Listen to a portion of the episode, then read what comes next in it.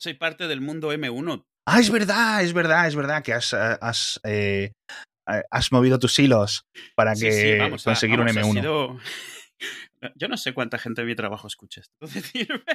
Hace par de meses, no, tres meses, eh, se- en las empresas normalmente, sobre todo cuando el Mac más que nada, para poder actualizar de sistema operativo te, te lo tienen que aprobar, lo tienen que revisar. Usualmente Mac tarda más que cualquier versión de Windows porque hay tres en una empresa de 50.000 que son los que saben y son los que lo testean y bueno. Y los Macs vienen con Monterrey, así que si no han aceptado usar Monterrey, no puedes Ah. comprarte un Mac nuevo. Yo el Curioso. Mac que tenía era un MacBook Air de 2019, Intel, y desde que el día que salió Monterrey, todos los días eh, en el chat con los tres, que sé quiénes son, oye, ya habéis probado, ya lo habéis autorizado, ya lo habéis no sé qué. Y realmente hay que admitir que el mayor problema no eran ellos, era eh, que si el Defender de Microsoft, que si el Citrix Ya, de no claro. sé qué, todos esos también tienen que certificarse para la versión nueva, que lo que no quieres es que pues, actualizas, no hay vuelta atrás, normalmente fácil para los usuarios, y de repente no te funciona el escritorio remoto que usas el 90% del tiempo, claro. El, el laguito típico del mundo corporativo de esos Sí. seis meses, ¿no?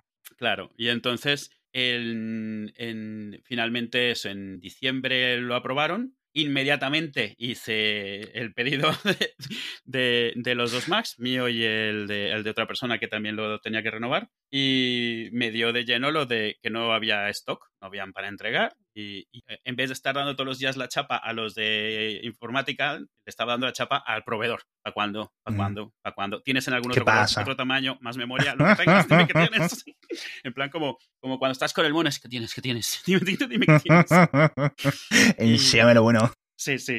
Y finalmente llegaron en. eh, llegaron la primera semana de enero y los empiezo a configurar y los tuve que mandar de vuelta. Para las empresas, en Windows y en iPhone, tú cualquier ordenador lo das de alta, le pones la cuenta de empresa y se enrola, que es como le llaman, se hace Sí, el enrollment, ¿no? El MDM, el Mobile Device Management. Pero con los Macs no, porque Apple ha decidido que con los Macs no. Con los Macs no, Mac, Mac se utiliza una cosa que se llama DEP, en la cual el proveedor que te lo vende tiene que registrar ese número de serie en Apple contra la empresa que lo va a enrolar. Para que cuando tú lo enciendes por primera vez, te diga, este ordenador está gestionado por empresa fulanita. No sé por qué es diferente al iPhone, no sé por qué es diferente a Windows. Esto complica mucho, por ejemplo, no puedes vender un Mac de empresa sin más, porque el siguiente que lo tenga le va a seguir apareciendo que está enrolado y hay que hacer todo un proceso para claro, cierto, desenrolarlo. cierto. Pero centralmente, imagínate que quien te gestiona es iCloud, no tú en tus Sí. servidores. Esto es lo mismo. Tienes que usar una cosa que se llama el Business Manager de Apple y ahí estás de alta y Sí. baja y tal.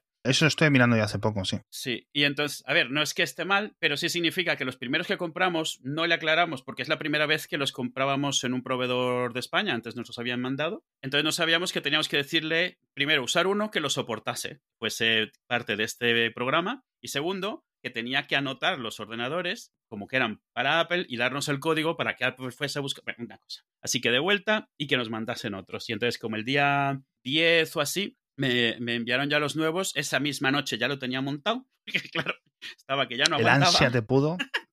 Eh, me las arreglé para tirarme una semana entera sin poder usarlo, porque eh, cuando lo quise instalar, yo lo instalo, me dice, este ordenador va a ser de tu empresa. Y digo, fantástico, todo va muy bien. Entonces, cuando llegamos a la parte, dice, ¿quiere instalarlo de nuevo o recuperar de un Time Machine? Digo, de un Time Machine. Vamos, llevo 15 años de preferencias que no pienso perder. Vale, idea. Porque ¿qué es lo que hace el backup? Se trae todo lo que tenías en el sistema anterior. El sistema anterior no era un M1, era un Intel. No era. Monterrey, era Big Sur. Y no había sido enrolado de forma normal, porque fue hace dos Ah, años cuando se usaba otro proceso. ¿Qué es lo primero que ha hecho la copia de seguridad? Ha machacado todos los perfiles de mobile management de este, con lo cual cuando lo has enrolado, estaba convencido de que estaba enrolado porque los perfiles estaban presentes, pero esos perfiles casaban con un hardware diferente, con lo cual los, los checksums no daban. Entonces, Exacto. algunas cosas funcionaban, pero otras no. Pero en el Apple Business Manager y en Intune de Microsoft y todo esto, no, no funcionaba. No había manera. Y lo que no funcionaba era el remote desktop, precisamente lo que necesitas para un montonazo de cosas. Y, y claro, esto era un caso tan específico que los tres que tenemos en la empresa que saben de Mac nunca se habían enfrentado a ello. Yo sé un poco más de Mac que ellos porque ellos llevan cinco años o lo que sea.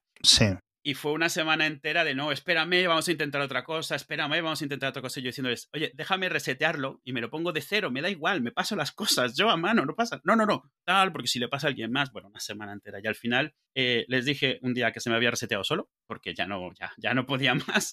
Y lo que hice fue, eh, sí, también recuperé la copia de seguridad, pero tú puedes elegir qué es lo que recuperas y específicamente Vale. elige que ningún setting, ningún perfil y todo Ujú. perfecto, funcionó perfecto. Claro. ya funciona bien, le digo, no, es que mira, se me ha reseteado solo, tuvo un kernel panic, no sé qué ha pasado y lo he tenido que formatear de nuevo y, y lo he hecho de esta manera y ya funcionó Mm. y, y vamos, qué maravilla, el, qué comparación. Yo tenía antes un, un MacBook Air del dos- de 2019 con 8 GB de RAM Sí. y 250 gigas de disco, con lo cual además iba siempre con 3 o 4 gigas libres de disco. O sea, iba fatal.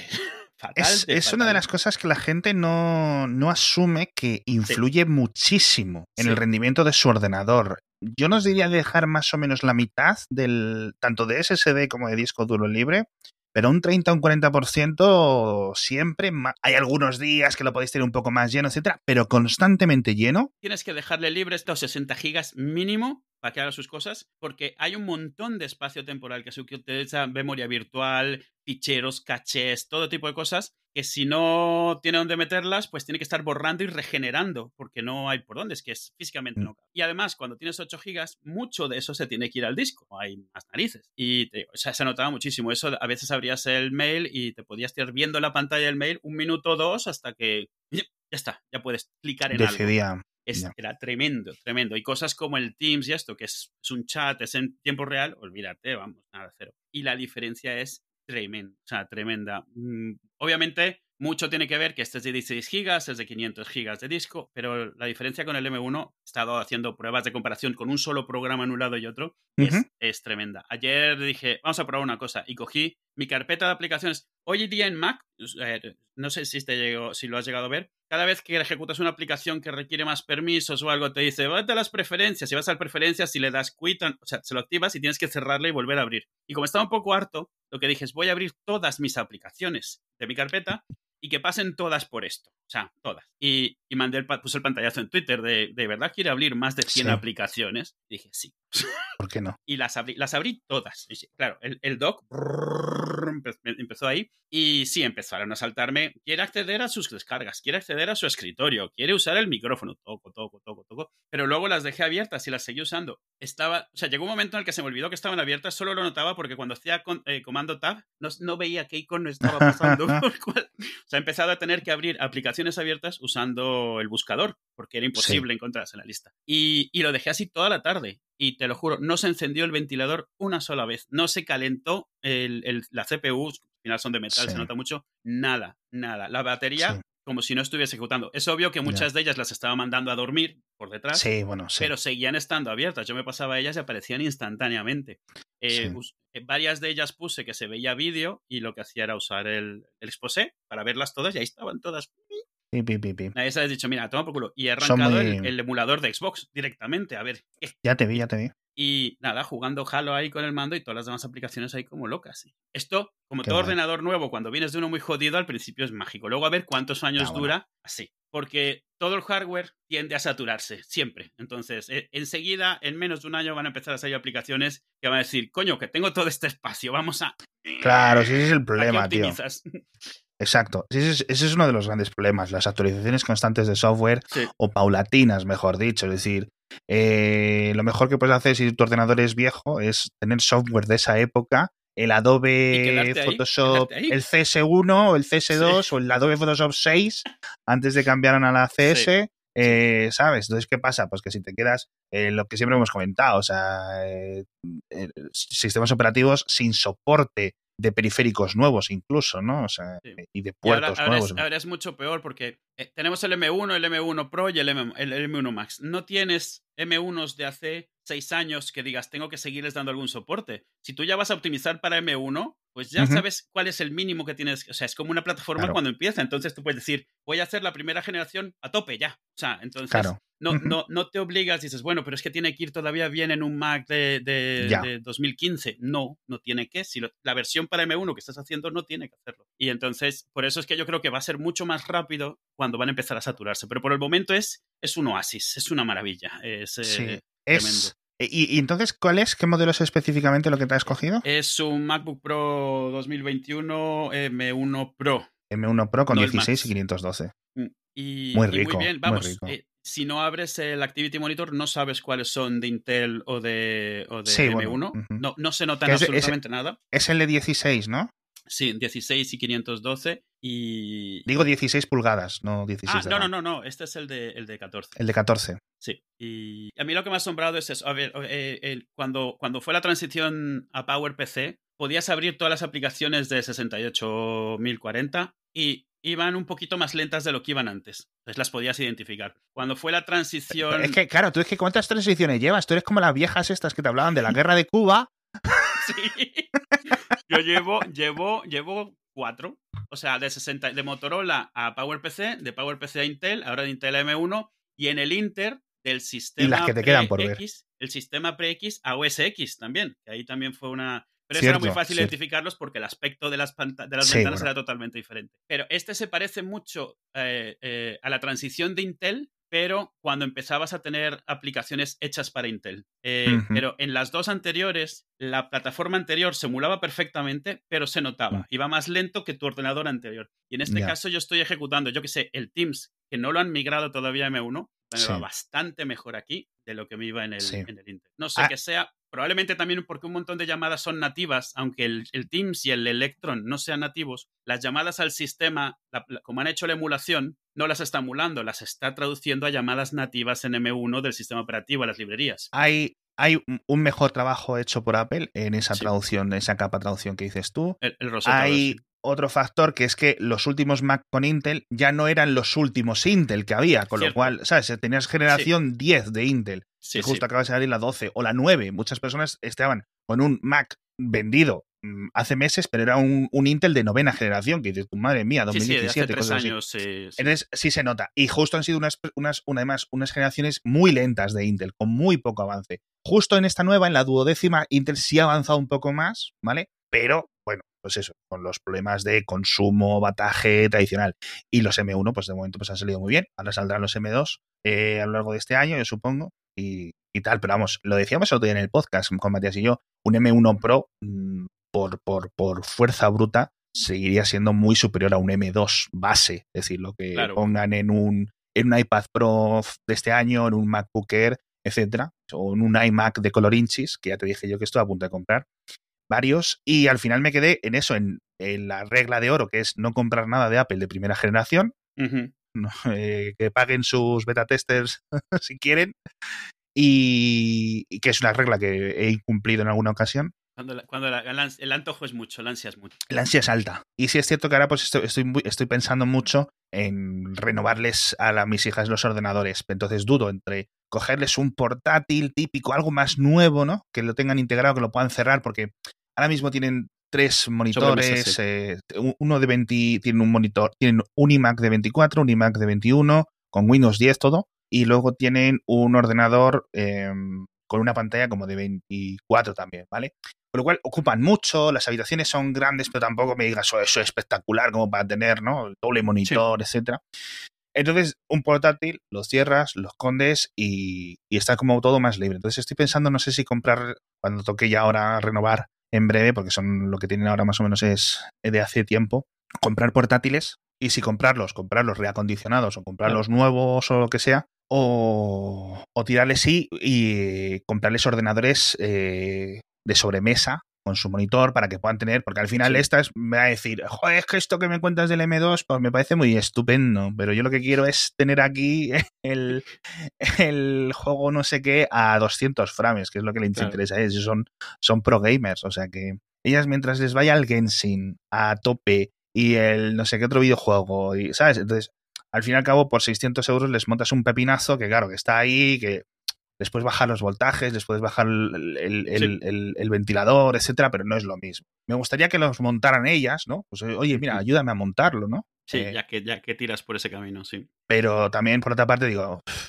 me gasto el triple de dinero, llegan en una caja, se lo pongo y hasta luego, buenas tardes. Luego que no me molesten, que vayan a la Apple Store a molestar, ¿sabes? Nosotros en casa usamos portátiles precisamente por la incomodidad de, los, de las mm. pantallas y de los teclados. Eh, mm. Ilse sí que usa teclado y ratón externo, pero porque juega mucho al Valorant y claro, no puedes, no puedes en un teclado de portátil, pero usa la pantalla de la Surface. Y Alan tiene un portátil, pero vive cerrado el portátil. Tiene un teclado y un ah. monitor, pues es el único que tiene espacio para un escritorio y, y tal. Pero es el sitio al que nos venimos, y Celo y yo, cuando necesitamos una pantalla grande, porque como ah. está por USB-C, lo conectas con el ordenador que vengas y ya puedes usar la pantalla. Sobre todo cuando estamos ahora trabajando en casa y él está en el cole, realmente es un, un escritorio de trabajo que, que, podemos usar. Y alguna vez Itzel, se digo, ha hecho lo mismo, se ha venido a jugar aquí en la pantalla grande. Yo es que, por ejemplo, el, Valorant eh, creo que iría en un ordenador de estas. De hecho, mi ordenador, como muchas veces, muchas tardes estoy yo ya reventado de trabajo ahí, estoy tirado en el sofá o lo que sea, y está mi pepinazo oye, ¿me dejas jugar no sé qué? Digo, ¿sabes dónde está el icono? Pues vete. Entonces se vienen aquí con mi ratón vertical y se juegan aquí ¿eh? sus cosas. Pero vamos, imagínate, si estos días yo estoy pasándome el GTA 4, el 4, el 5 ya me lo pasé. No sé si lo dije en el podcast, el 5 ya me lo pasé. Y el 4 lo tengo en 4K, 200 frames por segundo, bueno, o sea, y todo al máximo. Un día, o sea, se autoconfigura con lo que tienes y aún así fui y lo subí todo a 16x y 4 No me importa que a veces vaya lento, lo quiero ver. No, no, no, es que no, o sea, es que imagínate el GTA 4, es un, un título de 2000, ¿cuánto? De 2010 o algo así. Es, a mí eso me pasó ayer, ayer que puse el emulador de Xbox sí. y que iba, iba bien, digo, ay mira, vamos a ver las opciones y, hay una cosa de, del escalado. Y entonces le dices, tira a 10 veces la resolución de la Xbox original. Y digo, esto pues no hará mucha diferencia, pero resulta que las texturas eran de muchísima resolución, simplemente la Xbox no las mostraba porque no... Y se veía, qué maravilla, qué cosa más bonita. Que no es que, a ver, cualquiera que juegue un juego 3D, pues coño, lo pones a alta resolución, pero es que era un juego creado para una plataforma limitada, me asombró. Ya que tuviese las texturas a una resolución que valiese, porque tú, por ejemplo, pones los juegos de Nintendo 64 y por muy alta resolución que le tengas, lo único que sucede es que las esquinas están más afiladas, las texturas son igual de borrosas, porque las texturas están a baja resolución porque nunca se iban a aprovechar bien y sin embargo las texturas del Halo tienen muchísimo más detalle del que me hubiera imaginado, se veían solo se notaba que estabas jugando un juego antiguo cuando a veces salía un overlay que era un bitmap y ese sí se veía borroso, pixelado. sí. O sea, vamos, un gustazo jugarlo así y, funcionando bastante bien. Que, bueno, tuve muchos problemas cuando Alan le puse esta pantalla. Esta es una pantalla que es una docking station, que, o sea, es ah. USB-C, pero también tiene entrada HDMI, tiene entrada DisplayPort. Y el conector USB-C del ordenador este es un poco fosco, así que lo tenía por el USB normal y por HDMI. Y Roblox iba fatal, Minecraft iba fatal y yo no entendía qué es lo que estaba pasando. Y me costó un montón darme cuenta que es que el, el docking estaba reportando que tenía vídeo por el USB-C y por el HDMI. Entonces Windows estaba haciendo mirroring a tres pantallas dos de las cuales no existían, no se veían por ningún sitio.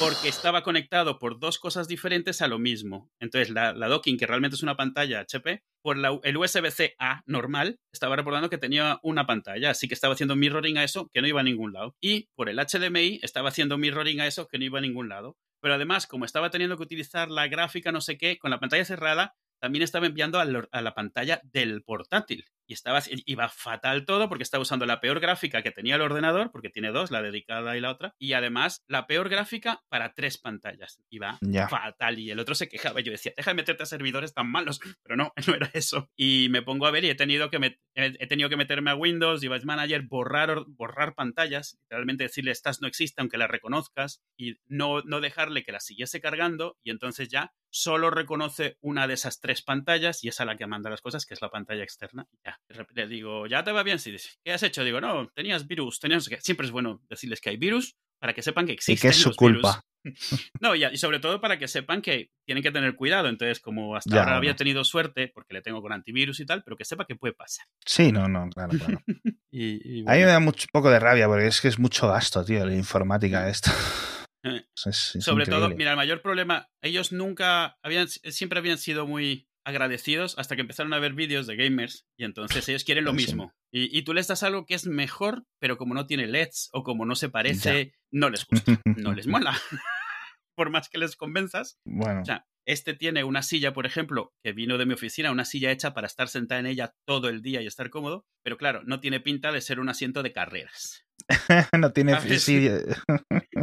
De estas cosas, estas sillas gamers que son así como. como pues sí, sí, como, sí. como, como, de un Fórmula 1. Un asiento de rally, de coche de rally, totalmente. totalmente. Y, y eso, o sea, el teclado, le di mi teclado mecánico que tenía y esto no tiene LED. Así que le compré un teclado Ya. literalmente 25 euros con ratón incluido, pero tiene LED. Mm, mucho mejor. estarás contento. Claro que sí. ¿A dónde vas a parar?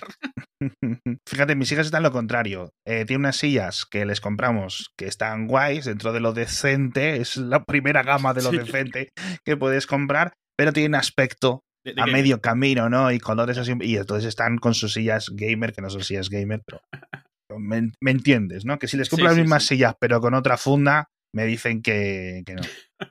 Y es un poco lo mismo. Es un poco. Pero bueno, son niños. que vas a esperar de ellos? Pues sí. Y es que la verdad que para hardware soy. Fíjate que yo vivo de hablar de la tecnología y, y analizar las novedades y no sé qué. Y luego me pongo a pensar, tengo un ratón de 20 euros, vertical e inalámbrico, que me he comprado porque el vertical con cable que tengo conectado, es decir, ahí tengo dos ratones conectados, eh, se le había jorobado un poco el... No sé, no me funcionaba bien, eh, ni lo he desconectado. Lo he echado para adelante y ahí sigue y he conectado el inalámbrico. Eh, el ordenador, pues eso, por piezas, 800 y pico euros, una segunda gráfica de segunda mano que compré a Marquino, el de Cliffhanger y Pulsa Start, que me dice, te vendo mi, ¿qué es? Una 2070, una RTX, que yo buscaba una RTX y justo al poco se empezaron a poner los precios Sí. altísimos. El monitor este, que lo compré yo feliz hace tres años, por 250 euros, tranquilamente. La webcam, yo creo que la webcam, fíjate, una de las cosas que más me costó y que tampoco te da un resultado en el Snapchat. Ahora tengo un micrófono bueno para el podcast, pero he estado ganándome la vida con el podcast con un micrófono de 50 euros y, y tranquilo. El teclado tiene 10 años. El Logitech este que ya ni se vende, que tengo No, una no copia porque mi hermano lo compró al poco tiempo y tengo el de mi hermano, que ahora, claro, él está a miles de kilómetros, que me venga a decir, hostias. Fui un día a casa de mi madre, lo vi y dije yo, hasta luego. y me lo he traído. Y aquí lo tengo, está encima, es un teclado idéntico. Cuando se este, por algún motivo, se rompa, tengo otro idéntico. Pero que es indestructible. El nuestro tiene 10 años también y lo usamos todos cada dos por tres y nada. pff, A nivel de gasto informático, ves la gente que siempre está, ay, ay, mi Intel tiene 17 meses el año que viene, madre mía.